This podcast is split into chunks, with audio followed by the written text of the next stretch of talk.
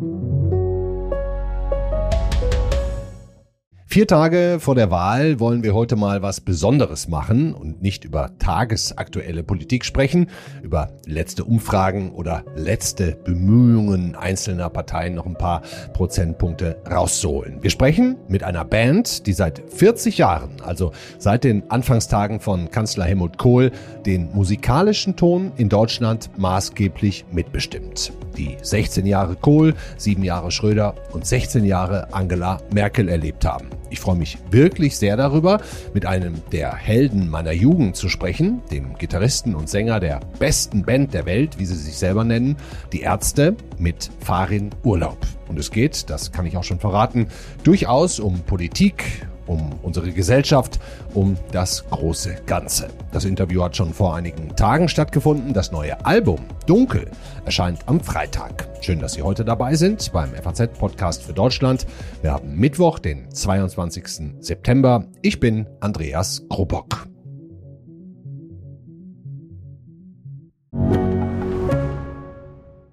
Ich bin Dr. Falk Stierkart und leite ein medizinisches Versorgungszentrum in Erlangen. Der Job als niedergelassener Arzt ist nicht unattraktiv, aber er scheitert oft schon an der Wurzel. Wenn unser Studiensystem nicht darauf ausgelegt ist, genug Ärzte in guter Qualität auszubilden, wie soll die medizinische Versorgung in Mittelfranken dann gedeckt sein? Die besondere Nähe der niedergelassenen Haus- und Fachärzte ist in Gefahr. Was die Gesundheitspolitik jetzt dringend ändern muss, erfahren Sie auf rettetdiepraxen.de. you.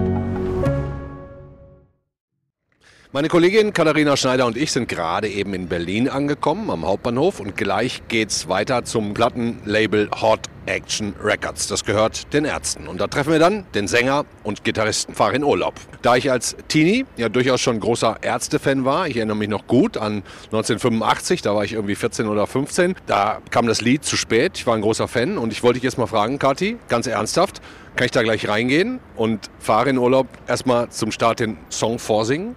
Kannst du schon machen. Ich finde es auf jeden Fall nicht peinlich. Ich finde es schon ein bisschen peinlich.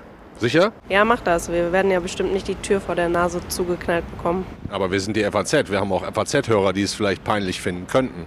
Ja, vielleicht können die jetzt mal sich überlegen, ob wir dann noch reinkommen in den Laden oder ob wir direkt rausgeschmissen werden. Meinst du, er würde in den Refrain einfallen? Ja, ich schätze ihn so ein. Ich glaube, er, er wird dann weiter singen, ja. Ich komme mir vor wie ein kleines Kind. Schon echt lustig. Ich habe schon so viele Politiker interviewt, Wirtschaftsbosse, Sportler, Wissenschaftler. Aber ehrlich gesagt, ich war selten so aufgeregt wie heute. Wie ist denn das für dich so, Kathi? Ende 20 bist du ja. Hast du die Ärzte auch auf deinem musikalischen Schirm? Äh, ich muss ehrlich sagen, ja klar, ich kenne die Ärzte, auch durch meine Eltern. Aber jetzt beim Recherchieren ist mir erstmal so aufgefallen, was für Hits die eigentlich hatten. Und dass da schon ein paar bekannte Lieder, auch mir bekannte Lieder dabei sind. Und da war ich schon, muss ich gestehen, überrascht. Mhm. Also falls ich gleich ins Schottern komme und du nichts mehr rauskrieg, kannst du übernehmen. Ich übernehme, ich hole dir auch gerne noch einen Beruhigungstee. ah, Tee ist nicht so meins. Okay, was würdest du ihn zuerst fragen? Ich glaube, ich würde gerne wissen, ob er jetzt seine, seine Reisen weitermachen konnte, ob äh, ihm die Pandemie da so ein bisschen in die Quere kam, weil er reist ja gerne, fahre in Urlaub. Dankeschön, so glaubt man Ideen. Jan Fedder heißt er im Übrigen in, in Wirklichkeit. Und ich würde sagen, lass uns reingehen, dann geht's gleich los. Es geht los. Doch eines Tages werde ich mich rächen. Ich werde die Herzen aller Mädchen brechen. Dann bin ich ein Star, der in der Zeitung steht. Doch dann tut es dir leid, doch dann ist es zu spät, zu spät, spät. zu spät. spät. Doch dann ist es zu spät. Ja, ich hatte sehr darauf gehofft. dass Endlich mit, ein Duett. Ja, dass Sie mitsingen. Ich freue mich sehr, dass der beste Podcast der Welt heute die beste Band der Welt trifft. Einen Teil davon. Ein Teil davon, ein Drittel. Ja. Ein Kann also nur Drittel. richtig gut werden. Ich, ich gehe davon aus. Danke, dass wir hier sein müssen, äh, dürfen. Hallo, Farin Urlaub. Hallo. Zu dem Song, zu spät, will ich gleich nochmal kommen, aus mehrerlei Gründen, auch mhm. aus Gründen des neuen Albums. Äh, aber zunächst mal ein kurzer Ausblick auf die nächste Dreiviertelstunde, was ich so vorhab. Ähm, ich will mit Ihnen über Politik reden, mhm. über die konzertlose Zeit mhm. und wer da wem eigentlich mehr fehlt, die Fans den Musikern oder die, die Musiker den Fans. Natürlich reden wir über das neue Album, ganz klar. Dunkel, nach dem Album Hell.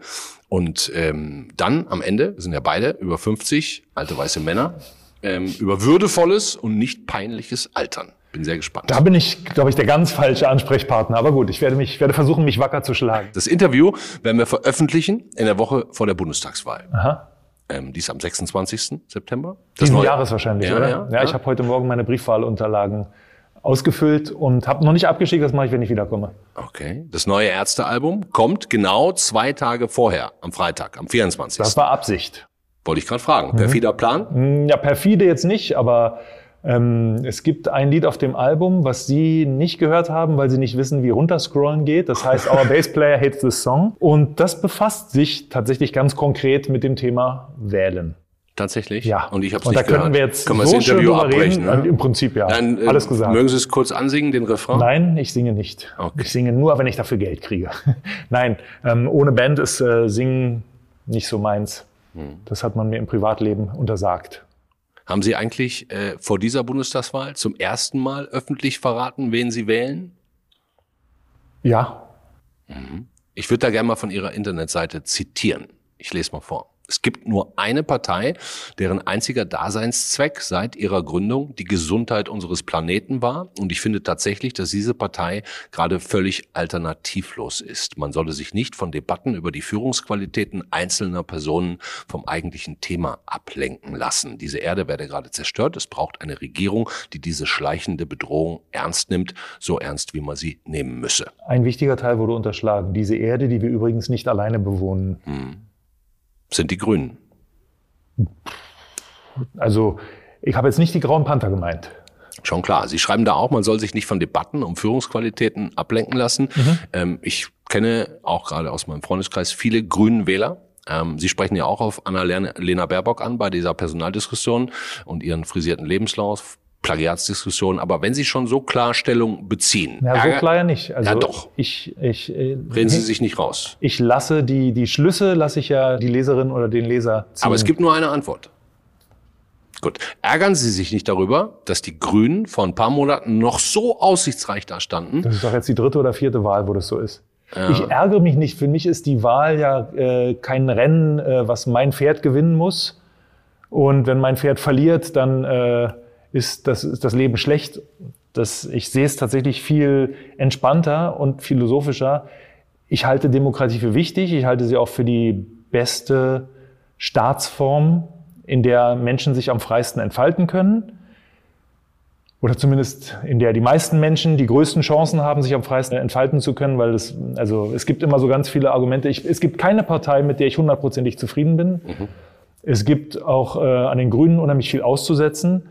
Aber mir ging es bei diesem, das war eher so ein kleiner Wutausbruch, der mich dazu gebracht hat, das zu verfassen. Und dass es dann doch eine, interessanterweise eine bestimmte Reichweite hat, zeigt eigentlich, dass offenbar Leute jetzt mal äh, sehen wollen, dass man auch, äh, also dass man sich konkret Gedanken darüber macht. Farbe und, bekennt. ja, vielleicht auch Farbe bekennt. In diesem Fall halt aus, ausnahmsweise mal grün. Ich wähle aber nicht monolithisch, also Ich auch nicht. es gibt, äh, es gibt immer Strömungen, aber tatsächlich, das, was ich da geschrieben habe, meine ich auch so. Ich glaube, dass es gerade das wichtigste Thema ist. Und äh, ich weiß jetzt, in, in Afghanistan hat sich wieder, haben sich zwei Menschen in die Luft gesprengt und haben andere Menschen in den Tod gerissen und so weiter. Also man, man weiß ja gar nicht, man ist ja völlig überfordert von den ganzen Nachrichten. Was die Menschen untereinander machen, ist die eine Ebene, was die Menschen aber mit der Erde machen und wie wir diese Erde gerade für zukünftige Generationen, die es ja dann doch geben soll, die meisten Leute haben ja Kinder, äh, das ist, glaube ich, gerade das wichtigere Thema. Die Grünen sind natürlich die Partei, auf die man zuerst kommt, wenn man an Klimakatastrophe oder Rettung denkt. Aber die Grünen sind ja auch eine Partei, die immer mal mit Verboten hantiert, in vielerlei Hinsicht vielleicht auch durchaus konservativ ist. Ähm, wie geht das denn bei Ihnen zusammen mit Ihrem Image oder Ihrem Dasein als Punk-Rocker, der auf Regeln und Etikette und PC eigentlich ganz gerne pfeift? Sind Sie jetzt in so einem Alter, sind ja inzwischen 57, ähm, so eine Art konservativer Punk geworden? Mm, Ja, das mit dem Punk hat sich schon sehr früh erledigt, weil ich glaube, wenn man 25 ist oder weiß nicht, 28 und man hat ein sehr hohes Einkommen plötzlich, weil irgendwie Leute die Musik, die man macht, gut finden, dann ist man ja nicht mehr wirklich Punkrock. Die Attitüde des Punkrock lebt in mir und in uns weiter, behaupte ich zumindest. Ähm, weil Punkrock war damals für mich die Offenbarung, mach was du willst und lass dir nicht von anderen Leuten erzählen, was du machen sollst. Mach das, was du für richtig hältst. Und wenn es dann nicht, wenn es niemandem gefällt, dann gefällt es halt niemandem, Hauptsache dir gefällt. Mhm. Und mit dieser Attitüde machen wir immer noch Musik und machen wir immer noch Dinge, die wir machen.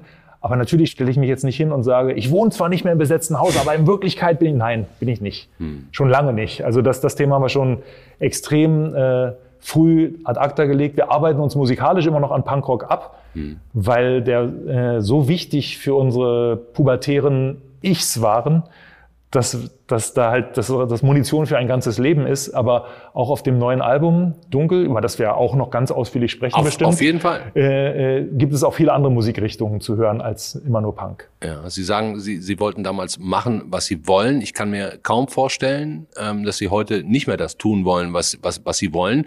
Ist es eher so, dass Sie sich Dinge heut, äh, heutzutage hm. lieber selber verbieten? Gibt es Dinge, die Sie sich verbieten? Fliegen, keine Ahnung. Fliegen ist äh, ein schwieriges Thema für mich, weil ich bin ja, also habe meinen Künstlernamen nicht umsonst gewählt. Damals noch etwas naiv, aber das war damals schon das Wichtigste für mich. Also Musik ist eigentlich nur ein Mittel zum Zweck. Ich möchte reisen. Und äh, diese Form des Reisens äh, habe ich jetzt massiv eingeschränkt, aber ich bin immer noch nicht auf Null und da bin, da bin ich mit mir selber unzufrieden. Aber wenn ich zum Beispiel nach Japan möchte, es gibt drei Möglichkeiten. Es gibt die Transsibirische Eisenbahn, Dauert wie lange? Dauert eine ganze Weile. Also man ist zwei Wochen unterwegs bis Vladivostok, dann von, von Vladivostok äh, mit einer Fähre nach Busan und dann von Busan mit einer Fähre nach Osaka. Also insgesamt ist man, glaube ich, vier Wochen unterwegs. Das Problem ist gar nicht so sehr diese, das lange unterwegs sein. Wenn wir mal irgendwie kein Album machen, könnte ich das machen. Aber zwei Wochen in einem Zugabteil gefangen, da werde ich wahrscheinlich ein bisschen wahnsinnig. Ich bin so ein Bewegungsmensch. Und äh, die bessere Variante ist ein Containerschiff, was von Europa nach Asien fährt. Das habe ich noch nicht ausprobiert. Da hat man wenigstens so 37 Quadratmeter Auslauf. Wie lange fahren die denn? Das ist das Problem. Also sechs Wochen und man darf in ganz vielen Häfen nicht äh, äh, an Land gehen. Also in den ganzen, ganzen arabischen Ländern soll man bitte an Bord bleiben. Und dann in Asien geht es dann langsam los, dass man auch mal so für eine halbe Stunde oder eine Stunde von Bord darf. Da mache ich mich gerade schlau drüber, aber das passt gerade noch nicht in diesen Rhythmus mit, wir machen jetzt ein Album, wir gehen hoffentlich auf Tour und so weiter. Mhm. Da kann ich nicht sagen, ich bin jetzt mal sieben Monate unterwegs, weil ich nach Japan möchte. Was würden Sie sechs Wochen lang auf so einem Containerschiff machen? Ich weiß es noch nicht. Ach so, man hat auch keinen Handyempfang. Und es gibt äh, Lesen? Mit Glück Internet, ja. Also lesen ist eine Variante, äh, Songs schreiben wäre eine sehr gute Variante. Aber ich habe es noch nicht gemacht, ich habe noch keine Erfahrung. Also ich war schon länger auf dem Boot, aber das war immer so, dass man dann abends an Mit Land, einer akustischen Gitarre in der Hand dann? Genau. Ja. Mhm. Das, das gucke ich mir alles an, diese ganzen Optionen. Aber es kann sein, dass ich das beim nächsten Mal noch nicht schaffe. Und dann stelle ich quasi mein, mein Wohl über das Allgemeinwohl. Und das ist nicht der richtige Weg. Und ja, aus dieser Zwickmühle bin ich bisher noch nicht rausgekommen. Mhm. Weil einfach zu sagen, dann fahre ich halt nicht nach Japan, ist gerade aus persönlichen Gründen etwas schwierig. Herr Urlaub, wir sind die FAZ, wir müssen noch ein bisschen weiter über Politik reden. Haben Sie schon mal darüber, nach, schon mal darüber nachgedacht, eine eigene Partei zu gründen? So abends Nein, mit Bela B. und Rott, die Ärztepartei? Politik ist die Kunst der Kompromisse. Mhm. Rockstar sein heißt, ich muss keine Kompromisse in meinem Leben machen. Mhm. Also man kann mich nicht zu Kompromissen zwingen. Wenn ich was nicht will, dann will ich es nicht. Also egal, wie viel Geld, wie viel Erfolg, wie viel, keine Ahnung, Sex man mir bietet, wenn ich keine Lust habe, dann mache ich es nicht. Mhm. In der Politik kommt man damit nicht sehr weit. Und da ist der Weg der völlig falsche Mensch für. Also als APO funktionieren wir Musiker vielleicht ganz gut, aber in der Politik, nee, Jetzt nehmen wir es trotzdem mal an. Sie wären in so einer Position, Sie dürften sich so ein... Er hört mir gar nicht zu. Doch, doch, ich höre ganz genau zu. Okay. Und Sie dürften sich so ausleben, wie Sie wollten. Sie dürften einen Ministerposten aussuchen. Was würden Sie wählen? Also ein Minister, der alles ohne Kompromisse bestimmen kann. Kanzler, Außenminister, Verkehrsminister, Gesundheitsminister. Was würden Sie machen? Also welche Position? Und Sie dürften würde, alles. Welche Position tun, würde ja? ich mir welche wünschen? Welche würden Sie sich wünschen? Es gibt keine, für die ich genügend Qualifikationen hätte. Blödsinnsminister vielleicht. Okay. Und da kommen wir jetzt vielleicht vom ah. Blödsinnsminister, kommen wir zu einem Kultusminister. Den gibt's in, den oh, das, oh, das, das gibt böses Blut. Na, der, ist okay. der Kultusminister ist also der Blödsinnsminister. Na, es gibt halt keinen in Deutschland. Wir haben keinen Kultusminister für die Bundesrepublik Deutschland. Die Länder haben Kultusminister. Ähm, es gibt keinen Kultusminister der Bundesrepublik, so wie es einen Gesundheitspolitiker mhm. und Gesundheitsminister mhm. gibt. Ähm, finden Sie es nicht ein bisschen schade, dass es den nicht gibt? Dass, die, dass es niemanden gibt, der sich jetzt zum Beispiel in den letzten anderthalb Jahren in der Pandemie auf Bundesebene für Künstler eingesetzt hat? Ich glaube, wenn es den gegeben hätte, hätte er sich einsetzen können, so viel er will. Die Wirtschaft ist immer viel, viel, viel wichtiger, weil Kultur wird in Deutschland als das habe ich, glaube ich, schon mal woanders irgendwo gesagt. Das, Kultur wird in Deutschland was, als was empfunden, was irgendwie da ist. Mhm. So wie die Zecken im Wald.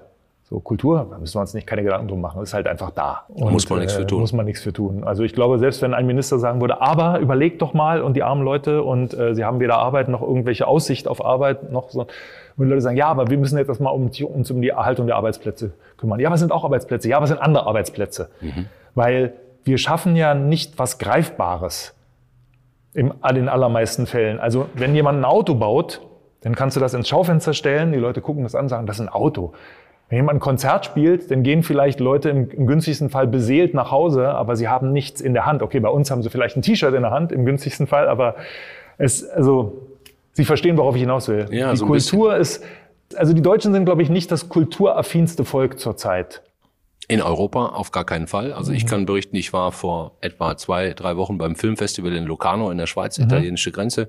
Da wurde quasi, nachdem man seine 3G-Nachweise hingelegt hat, war alles erlaubt. Mhm. Man konnte mit tausenden Menschen zusammen Kino gucken, man konnte Party feiern. Ähm, aber immerhin sollen ja bei uns jetzt Großveranstaltungen mit 3G-Regeln auch bald wieder stattfinden können? Bald, ja, dieses bald wäre, es wäre für uns schön zu wissen, wann dieses bald ist, weil wir haben das erste Konzert am 31. Oktober. Genau, darauf wollte ich kommen. Und äh, wenn das die bald, nachgeholte Tournee, äh, genau, die schon um ein Jahr verschoben wurde, weil man natürlich der Meinung war, in einem Jahr, na mein Gott, sei es das doch längst durch das Thema. Das Virus äh, hatte andere Meinungen und andere Prioritäten. Und auch die Politiker? Ja, die, ja, also wir, vielleicht sind wir ja auch selber schuld. Man soll ja immer den Fehler erst bei sich suchen. Vielleicht hätten wir noch viel lauter sein sollen.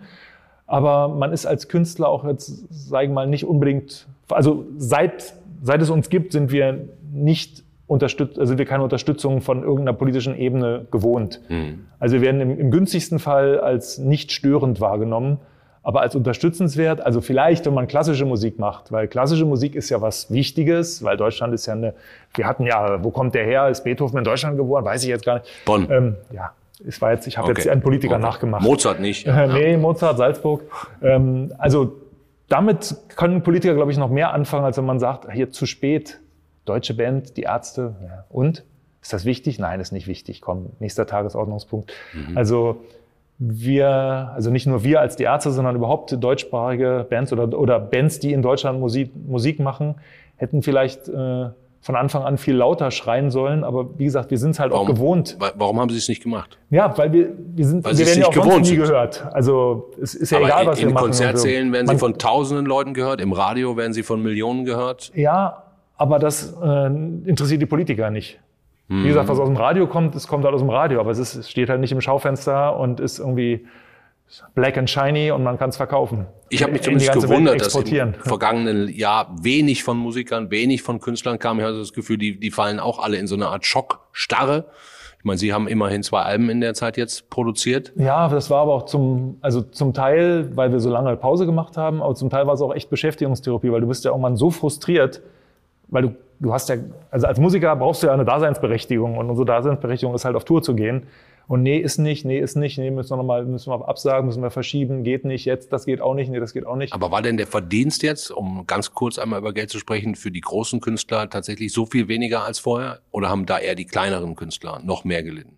Natürlich hat, äh, haben die kleineren Künstler und vor allem die Leute, die für uns alle arbeiten, die haben am allermeisten gelitten als Künstler, wenn man schon mal Platten verkauft hat, dann gibt's ja die GEMA, die äh, jedes Jahr noch ein bisschen Geld raustut, weil man ist mal im Radio gelaufen, irgendjemand hat sich den Song runtergestreamt, hey, wieder 0,0004 Cent verdient, juhu. 0004 sind das pro Song? Ich weiß es noch, es ist gar nichts äh, pro Stream, aber wenn man dann, keine Ahnung, eine Billion Streams hat, ich habe heute ein Interview gelesen mit dem Sänger von One Republic und der meinte so, sobald ein Song von ihm One Billion Streams hat, dann sagt er, das, damit kann man leben. Und ich so, du Arsch. Also eine Milliarde Streams. Ja, genau. Dann kann man leben. Ja, da, also dann, dann nimmt er das Lied ernst. Alles, was unter einer Milliarde Streams ist, ist irgendwie, interessiert ihn gar nicht. Haben Sie das mal gezählt, wie viel das bei Ihnen sind? Ja, also ich glaube, wir sind jetzt irgendwo so bei ein paar Millionen. Hey!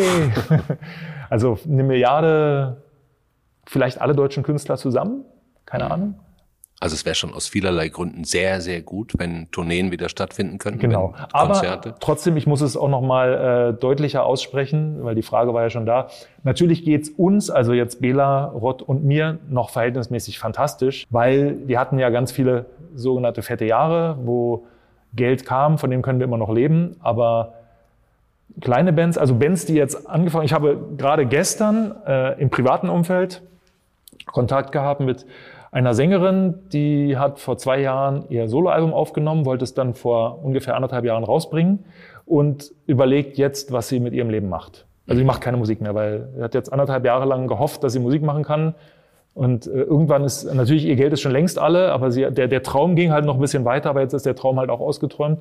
Und das jetzt hochgerechnet auf Deutschland, da gehen uns viele Musiker verloren. Hört sich jetzt so ein bisschen fast so an, als würden Sie es ein bisschen bereuen, nicht früher den Mund aufgemacht zu haben. Ich glaube ja immer noch, dass selbst wenn wir jetzt den Mund noch weiter aufmachen würden, dass es einfach wirklich keinen in irgendwelchen wichtigen Positionen interessiert. Das ist kein Rumjammern, das ist wirklich so, ich glaube, die haben gerade ganz andere Sorgen. Hm. Eigentlich kann man hoffen, die Tournee findet statt. Das ist durchaus möglich. Wir hoffen, dass die Tournee stattfindet. Äh, ich habe es meinem Hausarzt neulich erzählt und der hat mich ausgelacht. Ja? Ja, hat einfach gesagt, vergiss es. War dann auch so, hm, danke, das genau das wollte ich jetzt hören.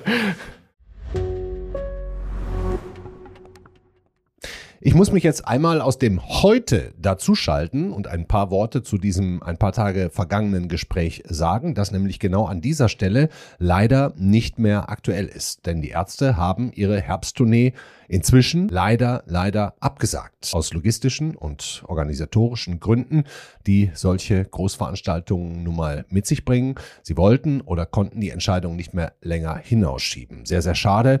Aber wenn ich das auch noch sagen darf, es ist und bleibt hoffentlich die letzte Tour der Ärzte, die abgesagt werden muss. Und jetzt dann auch wieder schnell zurück zum Interview zu Farin Urlaub. Wie sehr fehlen Ihnen die Fans? Ich meine, ich finde persönlich, einige Ihrer besten Platten sind Live-Alben. Ne? Da hat sich viel immer entwickelt in der Musik, auch zusammen mit den, mit den Fans. Wir sind als Band überhaupt nur noch existent, weil wir auf Tour gehen. Also die, die Studioplatten werden aufgenommen, damit wir neues Material haben, mit dem wir rausgehen können. Weil, äh, also wir wollen halt nicht enden wie die Rolling Stones, die halt, na komm, lassen Sie mal Gimme Shelter spielen und dann wie wär's mit Satisfaction? Ja, gute Idee. Also jetzt immer nur uns in diesem Dreieck aus zu spät, äh, Westerland und äh, keine Ahnung, ich esse Blumen bewegt zu haben, das wäre eine traurige Existenz geworden für uns. Deswegen kamen halt dann noch viele andere Songs über die Jahre hinzu. Hm. Hätten Sie überhaupt Bock gehabt auf so Strandkorb-Konzerte mit null, überhaupt nicht. Interessiert, Abstand? Interessiert keinen von uns. Also wir hätten ja auch die Option gehabt, Internetkonzerte zu machen und sowas, aber das ist ja kein Konzert. Ein Konzert gerade in unserer Musik besteht daraus, dass äh, ganz viele Leute extrem eng, ohne Abstand, ohne Maske, äh, orgiastisch feiern mhm. gemeinsam und äh, nicht daran, dass man irgendwo wippend im Strandkorb sitzt und sagt, ach ja, das Lied mag ich auch. Nee. Wie Fernsehen. Das ist ja, das ist, das hat, das geht nicht. Also ich kann Helge Schneider nicht verstehen, dass er das überhaupt zugesagt hat, aber ich kann ihn total verstehen, dass er es ausprobiert hat und dann gesagt hat, das geht nicht. Wäre jetzt meine nächste Frage gewesen, wenn man an Nena denkt, die es, die es auch nicht ausgehalten hat, um es mal positiv auszudrücken, die hat es nicht ausgehalten, den Abstand zu den Fans zu haben, hat mhm. die Leute nach vorne gerufen. Das habe ich jetzt, glaube ich, sehr freundlich gesagt. Mhm. Helge hat es abgebrochen. Ähm, da kommt man dann zu der Diskussion, wie sehr sind Künstler eigentlich Dienstleister? Wie sehen Sie das? Dienstleister ist ein hartes Wort, aber äh, so Traumerfüller sind wir, glaube ich, schon. Mhm. Aber also, nur bis zu einem gewissen Punkt. Mh, ja, wir geben uns ja, also gerade wir als die Ärzte geben uns ja extrem Mühe, so unberechenbar wie möglich zu sein, was aber trotzdem heißt, dass es gibt bestimmte Lieder, die müssen einfach live gespielt werden, weil wir wissen, dass dann halt nochmal ein Knoten mehr platzt und die Leute noch mehr aus sich rausgehen können und noch mehr dieses großartige Gemeinschaftsgefühl haben können. Und das färbt natürlich dann auch auf uns ab. Also die Konzerte werden dann einfach besser. Aber wir versuchen trotzdem eben unberechenbar zu bleiben. Also nicht ganz so, okay, und jetzt machen Sie das, jetzt machen Sie das, weil mhm. Sie haben ja gerade schon das und das gemacht. Da, da wollen wir nicht hinkommen. Und jetzt demnächst mit 40 neuen Songs, die noch nie live gespielt wurden. Ja. Madonna. Wow. Ja. Haben also die Fans nicht nur ihre Band verdient, sondern auch die Band ihre Fans? Uh, das ist jetzt wieder so diese FAZ-typische Spitzfindigkeit. Yes. Ich habe keine Ahnung. Vielleicht sollte man da die Fans fragen. Okay. Also wir sind auf jeden Fall total dankbar für das Leben, was wir bisher hatten und das haben wir nun mal den Fans zu verdanken. Wie also die Band funktioniert ja nicht im luftleeren Raum. Aber erkennen Sie vielleicht auch an den Reaktionen der Fans, wie gut vielleicht ein Song wirklich ist? Ne? Natürlich. Also manchmal steht man ja vielleicht im Studio und spielt was ein und merkt dann nachher im Live-Konzert, boah, das ist jetzt ein Wahnsinnsknaller, den entwickeln wir sogar noch mit den Fans zusammen weiter. Andere Songs, genau. von denen man vielleicht dachte, die sind mega, aber... Es gibt totale Rohrkrepierer, ja. wo, man, wo man auf dem Konzert steht und sagt, jetzt, jetzt gibt's den, den Todesstoß und dann spielst du das Lied und Leute so gehen Bier holen. Da denkst du, Moment mal, das habe ich mir jetzt anders vorgestellt. Und dann gibt's aber zum Glück auch das Gegenteil, dass irgendein Lied, irgend, vielleicht sogar irgendein Part in einem Lied, dass der die Leute plötzlich packt und dann singt die ganze Halle plötzlich unisono irgendeine so relativ banale Zeile, und du denkst so, okay, die hat jetzt funktioniert. Also keiner von uns weiß, was er tut. Also ist die Antwort klar. Die Fans sind wahnsinnig wichtig für Sie. Ja, natürlich. Also die Fans treffen die Auswahl. Hm. Die Fans zeigen uns, hier wart ihr gut, hier wart ihr mittel und hier könntet ihr nachbessern. Und das kann man so. nicht mit Monaten im Studio wahrscheinlich. Auch das wieder dieser One Republic Sänger, der sagt auch, äh, er hat irgendeine, irgendeinen Song irgendein Lied vom Album, der, der völlig unwichtig war, der hat jetzt eben diese Milliarde Streams und die neue Single interessiert keinen Menschen. Er sagt, ich, ich weiß es auch nicht. Wir versuchen es halt, wir hauen Songs raus, aber was letzten Endes hinhaut, es gibt eine, eine Geschichte von uns, Lasse reden war ein Lied auf dem Album Jazz is Anders. Das hat keinen von uns wirklich interessiert. Das ist mir vom Supermarkt eingefallen, habe ich den Text aufgeschrieben. Musik ist so, ja, ist nett, aber jetzt auch nichts Besonderes haben wir dann irgendwie aufgenommen, wollen wir es noch aufs Album packen? Ja, pack rauf. Und dann, ja, wir brauchen noch eine Single, war die vierte Single. Ach ja, wir haben jetzt keine Zeit. Ja, der Martin ist ein ganz netter Freund von uns, Martin Klempno. Lass den mal das Video drehen, da sind wir gar nicht dabei. Und dann ist das Lied komplett durch die Decke gegangen und alle ja. so, ha? Warum eigentlich? Wieso jetzt, wieso jetzt der Song? Da gibt's doch aber viel, okay, gut, aber warum, wie kann ich mich hinstellen und sagen, der Song ist doch aber besser? Weil er war ja offenbar nicht besser. Also das, was den Leuten gefällt, ist letzten Endes der gute Song. Deswegen, wir bringen die Alben raus in der Hoffnung, so mit langen Stangen im Nägel, im Nebel stochern. Und das nach so vielen Jahren. Ja. Sie sind seit 1982 zusammen. Äh, mit Unterbrechung. Nubela seit 1980 sogar 80. schon. Wir haben ja vorher in einer Punkband gespielt, Soylent Grün. Also es gibt schon einen guten Indikator. Es gibt ein paar Songs, wo ich im, beim Demo singen, also bei mir zu Hause ich habe die Musik aufgenommen, irgendwie so sehr spartanisch oder auch sehr ausschweifend, aber eben zu Hause ganz schlecht. Und dann baue ich das Mikro auf und singe den Text. Wenn ich dann eine Gänsehaut kriege, das kommt ganz selten vor, aber es kommt vor, dann weiß ich so, okay, das, das könnte funktionieren. Hm. Ist aber auch kein hundertprozentiger Indikator. Es ist nur so, naja, ein, ein Schritt. Jetzt kommt der Moment, wo wir über das Album reden. Yes! Endlich. Dunkel. Ja. Ein Album, was übrigens aus mehr als fünf Songs besteht. Ich ja. werde nicht müde, es zu betonen. Bitte hacken Sie gerne weiter auf mir rum. Ich, ich darf mal die fünf Songs nennen, die mhm. ich gehört habe. KFM, ja. Wissen, mhm. Dunkel, Anti und Doof. Ja. Sind übrigens zufälligerweise die ersten fünf. Und dann kommen noch 15 andere. Der Fehler liegt bei mir. Ich gebe das jetzt hier vor unseren gesamten Hörerinnen und Hörern zu. Aber es geht gut los mit KFM. Genau. Ne? Unser Soundtrack für die Bundesrepublik. Kanickel Freak Musik, KFM, genau. Sehr freundlich, dass Sie das jetzt mir abgenommen haben zu sagen. Wäre vor 40 Jahren unter äh, Helmut Kohl sehr ja, provokant das, gewesen. Ja. Heute kommt, äh, kann sogar ein FAZ-Redakteur sowas sagen, ohne schamesrot zu werden. Ähm, Deutschland hat sich verändert in den letzten 40 Jahren, oder? Ja, wobei ich glaube, was gerade was Sprache angeht, sind wir eher abgestumpft, als dass es sich wirklich verändert hat. Das heißt, man darf alles machen und es ist allen egal. Es ist, genau. Letzten Endes ja. Wie wollen Sie dann noch provozieren? Wir wollen ja gar nicht, das ist genau dieser Trugschluss. Ah. Wir wollten natürlich provozieren damals. Das haben wir dann ein paar Jahre mit Absicht gemacht, aber irgendwann ist das ja auch nicht nur für die Rezipienten, sondern auch für die Verursacher langweilig. Weil logischerweise irgendwann muss ich entweder mich selbst oder jemand anders umbringen, weil alles andere ist dann sonst auserzählt. Und diese Spirale wollen wir gar nicht mitmachen. Deswegen versuchen wir jetzt eher Sachen zu schreiben, wo wir Denkmuster entlarven zum Beispiel. Also es gibt ja so logische Ketten, die jeder von uns hat. Ich sage A, du sagst B, ich sag C, du sagst D und dann sagen wir plötzlich Z und du sagst, oh, wie soll denn jetzt Z? Und dann musst du selber in deinem Kopf die fehlenden Sachen ergänzen. Und das machen wir gerne, weil dann weisen wir dann hinterher quasi in der, in der nächsten Strophe darauf hin, wo du gerade hingedacht hast, da wollen wir gar nicht hin. Warum hast du denn dahin gedacht? Und so, so sowas finde ich dann viel schlauer. Das ist natürlich auch dem zunehmenden Alter geschuldet. Als ich 15 war, fand ich Geschwisterliebe einen Sex, also einen Sexsong mit meiner eigenen Schwester. Das fand ich total.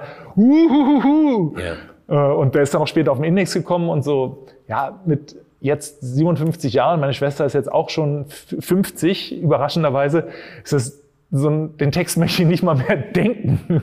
Schämt man sich Interessiert uns beide. Nee, für, ne? schämen tue ich mich nicht, weil ich war halt 15. Warum soll ich mich für mein 15-jähriges Ich schämen? Ich würde mich aber schämen, ich, wenn ich... Ich tue das manchmal noch immer, ja. Okay. Nee, aber wenn ich das jetzt nochmal machen würde, das wäre dann so, hast du dich gar nicht entwickelt, Alter? Okay. Willst du auch mal ein bisschen erwachsen werden? Aber ich wollte jetzt auch nicht sagen, dass die Ärzte ausschließlich aus Provokation bestehen. Entschuldigung. Nee, nee, nee. Das, äh, ich wollte nur sagen, dass die Provokation für uns gar nicht mehr so wichtig ist. Mhm. Wann hat es aufgehört? Schon recht früh. Also ich glaube, nachdem dann das zweite Album von uns auf dem Index gelandet war, also rückwirkend das erste. Also erst war das dritte indiziert und dann wurde das erste indiziert und dann haben wir gesagt, okay, das ist irgendwie, jetzt wird's langweilig. Hm. Wie gesagt, weil es muss ja dann immer getoppt werden. Du kannst ja nicht dieselbe Provokation nochmal machen, weil dann sagen ja irgendwann alle, okay, sondern du musst es toppen und toppen heißt dann irgendwann, ach nee, will ich nicht. Ich habe gerade schon mal nachgefragt zum, zum äh, zur Soundtrack Bundesrepublik Kanickelfick Musik Deutsch sein. Wie hat sich Deutschland verändert? Ähm, wir haben gerade ein ganz spannendes Format bei uns. Das heißt, was ist Deutsch? Das ist so eine Reihe, die die von Simon Strauß und Sandra Kegel und Jürgen Kaube gemacht wird. Da haben wir jetzt zu Gast gehabt Kanzlersohn, Schauspieler Matthias Brandt, Ahmad Mansour, ein Berliner Rabbi, jetzt zuletzt ein, ein paar spannende Leute. Machen Sie sich Gedanken über über sowas wie deutsche mhm. Identität? Was ist Deutsch? Könnten Sie also, auf die Frage eine Antwort geben? Also eine von den Sachen, die Deutschland seit jeher für mich ausgemacht hat, findet tatsächlich am Flughafen Frankfurt statt. Egal, wo ich herkomme, ich gehe meistens in den Flieger und denke so, ach, jetzt kommst du nach Hause, siehst deine Freunde wieder und dann lande ich in Frankfurt. Und das erste Gespräch, die erste Interaktion, die ich mit einem Deutschen habe, ist immer unfreundlich. Also nicht, nicht neutral, das geht ja auch. Also sie ist nicht herzlich, sie ist unfreundlich. Und dann ist immer so, ach ja, du bist zurück, du bist zu Hause. Du bist wieder in Deutschland. Gibt es irgendein Land auf der Welt? Ich meine, Sie haben weit über 100 gesehen, wenn ja. mich nicht alles täuscht. Mhm. Vier Bildbände auch darüber geschrieben. Oder Sehr gut, ja. ja, schon ein bisschen ja. recherchiert habe ich. Wenn ich auch nur fünf Songs gehört ja, habe. Aber gut. Schwamm ähm, drüber. Endlich. Ähm, Gibt es irgendein Land, das, das da Deutschland ähnlich ist? Oder ist das wirklich unser Alleinstellungsmerkmal? Sie kommen in Frankfurt an und die sind erstmal unfreundlich. Mm. So unfreundlich habe ich es bisher sonst nur in Honduras erlebt. Und da ist wahrscheinlich gerade Militärdiktatur gewesen, als Sie da waren. Genau. Und ansonsten also die Leute sind manchmal nicht unbedingt nett zu mir, aber sie, sie sind trotzdem freundlich dabei. Mhm. Also auch wenn sie mir androhen, mich jetzt vielleicht gleich in den Knast zu stecken, machen sie das freundlicher als der Mensch, der einfach nur meinen Pass anguckt. Haben Sie da eine Erklärung für, wo das herkommt und wann das weggeht? Ich weiß nicht, wann es weggeht. Aber also ich möchte den Job auch nicht machen. Irgendwie die ganzen Leute, die gerade gut gelaunt, braun gebrannt aus dem Urlaub zurückkommen, du Arschloch. Aber äh, ich, ich weiß nicht, woran es liegt. Ach so, übrigens, ich muss zur Ehrenrettung des Frankfurter Flughafens sagen, dass mir einmal passiert ist, dass die Leute total nett waren. Und dann haben sie aber nach dem Autogramm da gefragt. also da gab es dann gleich einen Grund. Weil man sie verdammt. erkannt hat. Genau, richtig. Aber ansonsten ist Frankfurt echt so die kalte Dusche. Okay. Gehen wir die Songs weiter durch. Sehr ich gerne. Ich bin, die, die fünf. Die fünf. ja, aber ist doch auch gut, weil sonst kämen wir ja mit der Zeit auch gar nicht hin. In dem neuen Song Doof. Ja. Da, da geht es ähnlich wie bei Schrei nach Liebe um Faschos, um, mhm. um Nazis. Und mein Gefühl war, während sie bei Schrei nach Liebe noch so eine Quasi-Erklärung für, für so eine Art Offenheit für rechtsradikales Gedankengut mitgesungen haben. Es war ja ein Schrei nach Liebe. So ist zumindest der Titel theoretisch zu interpretieren. Ja, danach kommt aber noch ein anderes Wort. Ich weiß. Also, Arschloch kommt danach. Ich weiß es. Und, und, und dennoch ja. ist es ein Schrei nach Liebe gewesen. Jetzt singen sie, ähm, es gibt noch kein Gewehr, um diese Doofheit zu killen. Ist Ihre Toleranzgrenze vielleicht auch mit der AfD überschritten? Ähm, also der Text ist von Bela und er beruft sich auf äh, einen Text von Wiglaf Droste, der viel zu früh von uns gegangen ist. Ich soll mit einem Nazi reden, so worüber? Und äh, das ist ein valider Gedanke. Also man hat es ja probiert und es geht nicht. Es gibt überhaupt keine Berührungspunkte. Jemand, der die ganze Zeit nur irgendwelchen Schwachsinn schreit und nicht mal Luft holt, um dir zuzuhören, worüber willst du mit dem reden? Und wie willst du mit dem reden? Deswegen, also natürlich ist dieser Song keine Gebrauchsanweisung für die Kommunikation. Schon klar. Und äh, zu behaupten, dass die alle doof sind, trifft es natürlich auch nicht, weil die sind leider nicht alle doof, viele, aber nicht alle. Aber ein Song ist ja auch kein Buch. Es ist drei Minuten. Er soll außerdem noch entertainen, aber er soll auch äh, Spaß machen und trotzdem einen Inhalt haben. Und das hat Bela sehr gut gelöst. Hm. Ich persönlich finde ja das Liebeslied oder Beziehungslied, die Nummer vier von meinen Fünfen, Wissen, super. Ah. Mein Dankeschön. Lieblingssong habe ich ja am Anfang mit versucht zu singen, zu spät. Eines Ja. Tages werde ich Und mich rächen. endlich Die verdaut. enttäuschte Liebe. So, und jetzt, und jetzt machen sie den Sack auf dem neuen Album endgültig zu und singen da. Der Albtraum ist vorbei. Ich habe es überlebt oder vorüber. Ich habe es überlebt. Auch wenn du vielleicht glaubst, es sei noch nicht zu spät. Ich will es aber jetzt gar nicht mehr. Genau. wissen. Ich Also, will nicht wissen, wie es dir geht. Ja. Ja, Liebeslieder. Es gibt ja eigentlich nur zwei aber es Arten ist schon, von sie haben es zugemacht. Das Ding von damals. Ja, aber es ist nicht dasselbe. Dazwischen Nicht kamen ja noch 80. Ich weiß. Aber es nimmt ja 200 sogar Bezug mit dem Spät. Ja, vielleicht ist es für uns, ja gut, aber zu spät. Also wie will man es sonst ausdrücken? Für uns noch nicht vorbei. Das passt vom Versmaß und vom, vom Rhythmus nicht so schön. Also es war keine Absicht, dass ich mich, dass das zu spät in dem Text auftaucht. Okay, aber Sie haben den Song ja damals auch geschrieben. Richtig. Und die Frau von damals war es aber jetzt nicht die damals. Auch damals gab es keine Frau. Ich war damals extrem glücklich verliebt, als ich zu spät geschrieben habe. Viele Leute verstehen das nicht. Wenn man, ich glaube, das geht auch Autoren so, wenn sie Bücher schreiben. Man muss das nicht alles selber erlebt haben. In dem Augenblick, wo ich über Gefühle schreibe, ist es schön, dass ich ein Repertoire von Gefühlen habe, die ich erlebt habe, auf die ich dann zurückgreifen kann. Wie hast du dich eigentlich damals gefühlt? Wie kann man das in Worte fassen? Wie hat man das bisher noch nicht in Worte gefasst? Ist dann, wenn man älter wird, äh, weil sonst wiederholt sich ja alles. So viele Gefühle gibt es ja dann doch nicht. Angst, Hunger, Wut. Und äh, aber es, es, bei den Liebessongs gibt es eigentlich nur zwei Kategorien. Entweder man ist glücklich oder man ist unglücklich. Glückliche Liebessongs sind die langweiligsten Lieder der Welt. Es gibt ein paar in der Weltgeschichte, aber auch ein paar von uns, aber es sind echt wenige. Aber unglückliche Liebeslieder, alter Schwede, da kannst du drüber singen. Er hat mich verlassen, sie hat mich verlassen, sie hat mich wegen ihm verlassen, er hat mich wegen ihr verlassen. Äh, ich habe sie verlassen, ich wollte sie nicht verlassen, aber sie ist gestorben, sie ist von mir gegangen, ich bin von ihr gegangen. Also es gibt so viele Ansatzpunkte. Ja. Auf jeden Fall Unglück. Über Unglück kann man sich echt auslassen. Und er ist jetzt einen Schritt weiter gegangen. Er hat das alles hinter sich gelassen und er hat jetzt keinen Bock mehr. Ja. Aber Und jetzt ruft sie halt befreit. an. Jetzt ruft sie halt Jetzt an. ruft sie an, na klar. Weil jetzt merkt sie auch so, oh, Mann, mal, da kommt ja jetzt gar nichts mehr. Ja. Wo sind denn die Blumen, die immer kamen und so? Und jetzt, Wäre das ein Tipp für Jetzt- Männer überhaupt, wenn Frauen auf, auf jeden Fall immer. ich, ich versuche nicht zu behaupten, dass ich Frauen verstehe, weil ich bin jetzt 57 und äh, Immer noch nicht. habe noch keine großen Fortschritte gemacht. Wird denn der Herzschmerz im Alter erträglicher? Ja, Schon? ja, ja, Ach ja. deutlich. Ach, ach Gott. Ja? Ja, wann, wann fängt das an? Ich bin 50. Ich habe das Gefühl, bei mir wird es noch nicht besser. 51. Mit Mit 51? 51 schlagartig besser. Jetzt sehe ich gerade ein sehr enttäuschtes Gesicht hier. Wie lange muss ich dann noch warten? Fahr in Urlaub. Ich bin kein Feuilleton-Redakteur, das haben Sie schon gemerkt. Und Ich auch nicht. Ich erlaube mir ähm, auch kein tiefgreifendes Urteil zu dunkel. Aber ich finde es wirklich grandios, finde es super. Mir gefällt es hervorragend, Texte, musikalisch. Und ich kann mir auch vorstellen, zumindest meine FAZ-Kollegen, zum Beispiel Kai Spanke in der vierten Etage, es auch mögen werden. Mhm. Ich hoffe. ja. Ja, das ist die Frage jetzt. Spielt es überhaupt eine Rolle für, die, Überhaupt für Sie? Hoffen Sie das, was die Feuilletons dieses Landes über Sie schreiben? Nein. Äh, also Null? Es, wirklich null. Auch nicht heimlich, aber in Wirklichkeit doch. Natürlich, ich muss das gleich relativieren, im gleichen Atemzug. Wenn dann mal was Nettes kommt, freut man sich natürlich, weil auch wenn viele Menschen das nicht gerne zugeben, wenn man ihnen ein Kompliment macht, freut, das ist schön. Das ist gut fürs Ego, das ist gut für den Tag. So denkst du, ach, guck mal, dem hat's gefallen, der hat's gefallen, ist doch toll. Aber eigentlich geht es bei uns dreien, seit wir uns gefunden haben als Band, immer nur darum, wenn ich einen Song schreibe, möchte ich, dass die anderen beiden entweder komplett überrascht sind, von wegen so wie, das glaube ich jetzt nicht, dass du singst das wirklich, oder dass sie sagen, geiler Song.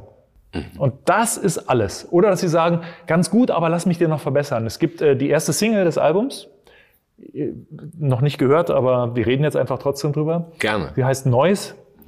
Es war ein Lied, was ich geschrieben hatte, mit, wo ich mit dem Refrain zufrieden war, aber die Herleitung, wie es zu diesem Refrain kam, die war komplett Hanebüchen und einfach war nicht rund. War so ein Song, den habe ich mit eingereicht äh, aus der Serie Masse statt Klasse, damit, wenn sie den Songs von mir runterschmeißen, dass immer noch genug gute übrig bleiben. Und Bela hat den gehört, hat gesagt, irgendwie ist der Song nicht rund. Hast du was dagegen, wenn ich den mal mit nach Hause nehme und ein bisschen dran arbeite? Dann hat er ein Jahr Zeit gehabt und hat so poliert Ein Jahr dran gearbeitet. nicht, nicht pausenlos, aber er lag halt ein Schon Jahr lang bei wieder. Mhm. ihm und dann kam er an und sagte, so, jetzt ist er geil. Und so war es dann auch. Und das ist, das ist toll. Das ist, und toll. ist es dann Zusammen. immer so, wenn Sie, wenn jetzt beispielsweise Sie schreiben einen Song und dann, dann Das ist- überarbeitet den Rott oder Bela? Nee, es ist extrem selten bei uns. Also man sollte es viel öfter machen, weil wir sind ja alle drei äh, tolle Menschen Ja. und haben alle drei tolle Ideen. Aber meistens ist es so, dass die Idee vom Urheber eins zu eins übernommen wird. Okay. Und wenn sie eben nicht gut genug ist, wird sie einfach runtergeschmissen und ignoriert. Und dann kommt sie auf mein Soloalbum oder so. Also wieder so demokratisch abgestimmt sozusagen, Genau, die Songs. richtig. Und es ist wirklich leider extrem selten, dass jemand sagt, da ist was drin in dem Song, was mich anspricht. Lass es mich doch noch mal ein bisschen mit nach Hause nehmen. Und Bela hat es halt gemacht und ich bin ihm total dankbar, weil jetzt ist ein tolles Lied und wir singen es beide abwechselnd und den Refrain gemeinsam. Und es ist schön. Es ist ein Mhm. schöner Song geworden. Und eine, eine viel zu seltene Kollaboration. Sollten wir öfter machen. Aber Ist ja vielleicht um ein Projekt für die Zukunft, das dann öfter zu machen. Ah, mal schauen. Aber um, das war jetzt eine sehr lange Antwort für die Frage, aber das ist das, das ist der Grund, warum wir Songs schreiben und nicht, ob es dem Feuilleton gefällt oder nicht. Hm. Wie gesagt, natürlich. Wenn die es schön schreiben, dann liest man es gerne. Ja. Wenn, die's, wenn die drauf rumhaken, zu. ist Wenn es egal. Nee, dann lese ich es auch gerne, weil ich denke so, vielleicht lerne ich was draus. Äh, wie, äh, manchmal, es gibt ja Verrisse, wo man sich echt getroffen fühlt, wo man sagt, oh, da hat jemand jetzt wirklich die, die eine Stelle gefunden, wo ich geschlampt Wie habe. wäre das jetzt, wenn Kai Spanke, mein Kollege, den Sie ja auch kennen, Mhm. wenn der Sie verreisen würde? Also Kai, hör gut zu. Das wäre interessant. Ja, wird er wahrscheinlich gar nicht tun. Der ist ja auch Fan ein bisschen. Das wird er vielleicht nicht zugeben, aber Ich weiß nicht, ob er Fan ist, können Ähm, Feuilleton-Redakteure Fans überhaupt sein? Ist es erlaubt? Würden Sie sagen, es geht? Ich weiß nicht, ob es moralisch vertretbar ist, aber ich glaube, als Menschen, ich bin ja auch Fan von Künstlern, wo ich mich schämen würde, äh, das anderen Leuten zu erzählen, dass ich diese Künstler gut finde.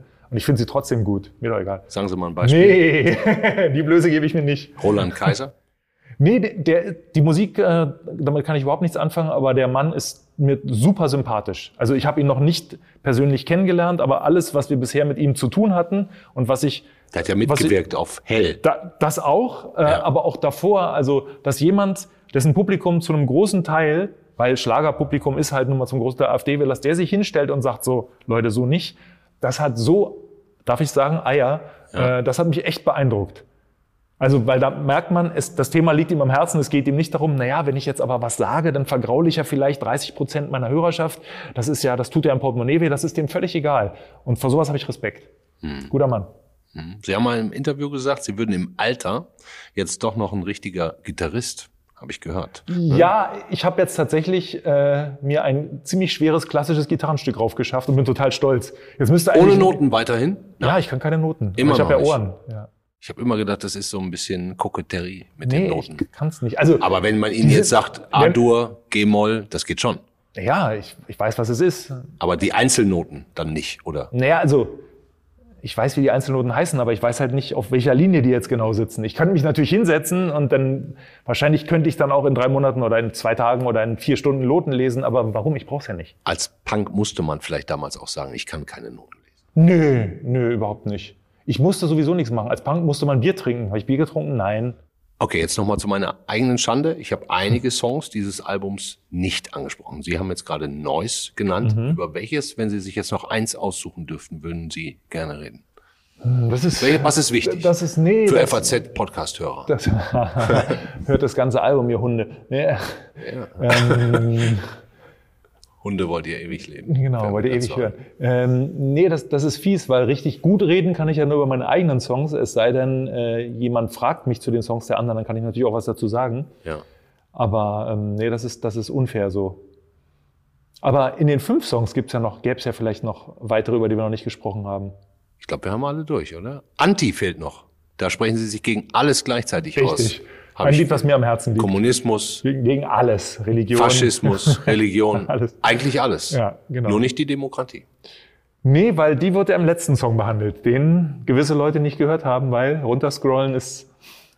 Also eigentlich gegen, Sie, Sie, Sie, wenn, wenn ich das jetzt so zusammennehme, sind Mhm. Sie gegen alle, die sich an den Rändern bewegen.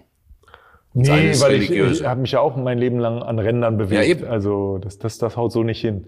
Okay. Ähm, nee, das Lied war äh, ein, eine. Explosion einfach. Ja. So, ich, hab, ich hatte eine Punk-Dokumentation gesehen und die hat so viel Energie in mir zurückgelassen, dass ich, dass ich die rauslassen musste. Ein Satz ist, glaube ich, wenn ich mich jetzt richtig erinnere, brennst du noch oder, Oder explodierst du schon? Genau, das ist ja dieser, dieser schreckliche, schreckliche IKEA-Werbeslogan, der aber irgendwie in den Sprachgebrauch übergegangen ist. Mhm. Und den musste ich halt äh, dann quasi auf dieses Thema, so wie, wie sehr können dich Dinge aufregen? Wie sehr können Sie denn Dinge noch aufregen? Auf privater Ebene nicht viele, aber es gibt ja diese moralische Ebene, sage ich mal. Also wenn ich der Meinung bin, das sollte nicht so sein und es ist aber trotzdem so, kann ich mich schrecklich aufregen. Ja. Also nicht, weil es mich betrifft, sondern weil es einfach aber falsch sie, ist. Sie brennen schon noch. Ja, oh ja. Und ich explodiere auch gelegentlich. Nur privat nicht aber, mehr. Nee, also nicht, nicht wenn es um mich geht oder mhm. weil es um mich geht, sondern eben, wie gesagt. Wenn es um andere wenn, geht, Ungerechtigkeiten. Ja, genau, Ungerechtigkeiten eben. Und das, das, eine so eine Explosion war dieser Gästebucheintrag bei mir, so von wegen so, weil also wenn ich das schon höre, dieses Ja, aber ne, ne, ne, ne, ne, ne, ne, hat ja nicht, nicht, nicht gemacht. Also darum geht's doch überhaupt nicht. Welchen meinen Sie? Äh, na, diesen Politik-Gästebucheintrag. Äh, das war eine kleine Explosion von mir. Ah, okay. So, also trotzdem noch sehr höflich, aber ich war echt genervt. Weil die Diskussion wurde ganz geschickt von den eigentlichen Themen, worum geht's im Leben, was ist wichtig für uns, was ist wichtig für das Land, was ist wichtig für den Planeten, wurde die Diskussion ganz geschickt umgemuddelt so, ist denn diese Person eine glaubwürdige Person? Mhm. Macht die denn alles richtig? Ist sie moralisch vertretbar? Ist sie einwandfrei? Glauben Sie ernsthaft, dass das nur böse Kräfte waren, die das extra Nicht gemacht haben? Nicht böse Kräfte, das ist einfach, das ist smartes Marketing. Politik. Wenn ich, wenn jemand anders bessere Argumente hat, dann muss ich ihn unglaubwürdig machen, um nicht zuzugeben, ja, sorry, die Argumente sind besser. Also mache ich die Person schlechter. Das ist äh, also. Aber das machten das die Grünen mit den, mit den anderen ja nicht anders. Na, das, das ist dieser Überlegenskampf, aber sie haben trotzdem die besseren Argumente. Verdammt. Für Sie vielleicht schon. ich würde jetzt mal als, als Planeten, regelmäßiger hm. Beobachter des Politikbetriebes sagen, dass mhm. die Grünen sich da nicht viel tun, was das Bashing und das Blaming ähm, angeht. Da sind die auch wirklich spitzenmäßig drin. Wie willst, ich, wie willst du denn sonst überleben als Partei? Also ich glaube, wenn jetzt die Partei der guten Menschen, die wirklich nur das Wohl der Menschheit im Sinne hat, aufkommt, wer wählt die? Sie? nee, ich auch nicht. Auch nicht? Nee. Auch nicht. Also dieses Jahr wird, Ihnen wahrscheinlich dieses Jahr wird einfach mehr. mal grün gewählt und beim nächsten Mal gucken wir dann mal weiter. Ja klar, die Karten werden jedes Jahr neu gemischt oder alle vier Jahre. War in Urlaub. Welche Frage habe ich Ihnen nicht gestellt, die Sie gerne noch beantworten würden? Nein, nein, nein, das, so funktioniert das nie. Ich möchte nee? gar keine Fragen beantworten. Eigentlich gar nicht. Ich wollte nur geben, Werbung geben machen für unser tolles neues Album Dunkel, was irgendwann im Herbst erscheint. Ist uns das ausreichend gelungen? Ich, ich Weiß bin, ich nicht. Mir hat das Gespräch jetzt, wir sind kurz vorm Ende, mir hat es sehr viel Spaß gemacht. Vielen Dank. Muss ich wirklich ehrlich sagen. Und ich habe ein bisschen schlechtes Gewissen jetzt, auch wegen den nur fünf Songs. Ich hoffe aber trotzdem, dass, dass wir ein bisschen Werbung auch machen können. Ja, ich hoffe es auch. Wie gesagt, es heißt dunkel. Wie, wie, wie finden Sie es selber? Wo man das einordnet, weiß man erst so fünf, sechs Jahre später. Weil wenn das Ei frisch gelegt ist, ist es das Schönste, das Beste, das Tollste. Das geht auch gar nicht anders. Fühlt sich auch immer so an. Jedes ja, Mal. Weil, wenn das nicht so wäre, würde ich sofort aufhören, Musik zu machen. Wenn ich ein Album rausbringe und ich sage, es ist übrigens nicht so gut wie das vor sieben Jahren, und dann kann ich Sie haben schon einige verdammt gute gemacht. Genau, aber trotzdem, wir als Band versuchen tatsächlich, das ist jetzt kein leeres Gerede, wir versuchen für uns selber die Latte immer noch höher zu liegen und das dann eben auch zu übertreffen. Und unser Gefühl war, als wir Hell rausgebracht haben, das ist jetzt so gut, jetzt müssen wir aufpassen, dass Dunkel nicht rüberkommt als so die Ausschusssammlung und es ist genau umgekehrt gekommen. Also Dunkel ist besser als Hell und da sind wir sehr stolz drauf. Und jetzt gehen sie aber mit beiden Songs auf Tour. So mit hoffen wir Alben das. Sogar. Mit beiden Alben, ja. Songs. Entschuldigung, jetzt gehen Songs. sie mit beiden Alben auf Tour. 40 Songs. 40 neue. Also wir können sie nicht alle Wie, auf einem Konzert sie spielen. Sie sind berühmt dafür, ewig lange Konzerte zu geben. Richtig. Wie lang werden die dann? Sechs Stunden? also wenn wir das wirklich alles spielen wollen würden, die 40 neuen und dann noch die beliebtesten 40 von den alten, dann sind wir, glaube ich, bei sieben Stunden wird, wird so nicht passieren. Wir werden äh, viele wechselnde Setlists hoffentlich machen, mhm. um auch für uns selber die Sache spannend zu machen. Wir wissen ja nicht, welche von den neuen Stücken gut sind. Mhm. Weil, wie gesagt, erst nach 20, 30, 40 Konzerten kann man sagen, okay, der Song funktioniert und der war leider dann doch nicht so gut. Wir wissen es nicht. Dann wünsche ich das, Ihnen das jetzt, ist für uns ein riesen Cliffhanger. dass diese Konzerte stattfinden. Das wünschen wir uns auch. Eins Dank. davon ist in Frankfurt. Yes. Es ist leider ausverkauft, weil es halt eben schon ja. vor einem Jahr auch ausverkauft war. Mhm. So ist es. Und verkauft Aber wurden die Karten vor knapp zwei Jahren. Vor zwei Jahren. Das dauert ja auch das nicht lange, crazy, bis ja. die dann ausverkauft sind. Mhm. Und wir drücken die Daumen, dass das stattfinden kann. Vielen dass, Dank. Dass das ermöglicht wird. Dankeschön, Farin Urlaub. Vielen Dank, dass wir hier sein durften. Das war der FAZ-Podcast für Deutschland an diesem Mittwoch, den 22. September. Eigentlich wollten wir mit einem Song der Ärzte rausgehen, der Farin Urlaub besonders am Herzen liegt, so kurz vor der Bundestagswahl, namens Our Bass Player Hates This Song. Aber da das Album erst am Freitag erscheint, dürfen wir ihn heute noch nicht spielen. Die Rechte, Sie wissen schon. Aber auch das kann ich jetzt schon versprechen und sagen, am Freitag unserer letzten Sendung vor der Wahl werden wir das noch nachholen und die Ärzte spielen Our Bass Player Hates This Song. Das war's für heute. Ich hoffe, es hat Ihnen annähernd so viel Spaß gemacht wie mir. Ich wünsche Ihnen einen schönen Abend, machen Sie es gut. Bis morgen dann mit der Kollegin Corinna Budras. Ciao, ciao.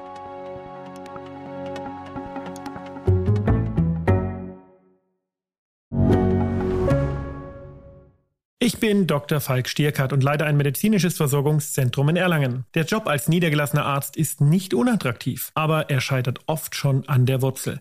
Wenn unser Studiensystem nicht darauf ausgelegt ist, genug Ärzte in guter Qualität auszubilden, wie soll die medizinische Versorgung in Mittelfranken dann gedeckt sein? Die besondere Nähe der niedergelassenen Haus- und Fachärzte ist in Gefahr. Was die Gesundheitspolitik jetzt dringend ändern muss, erfahren Sie auf rettetdiepraxen.de.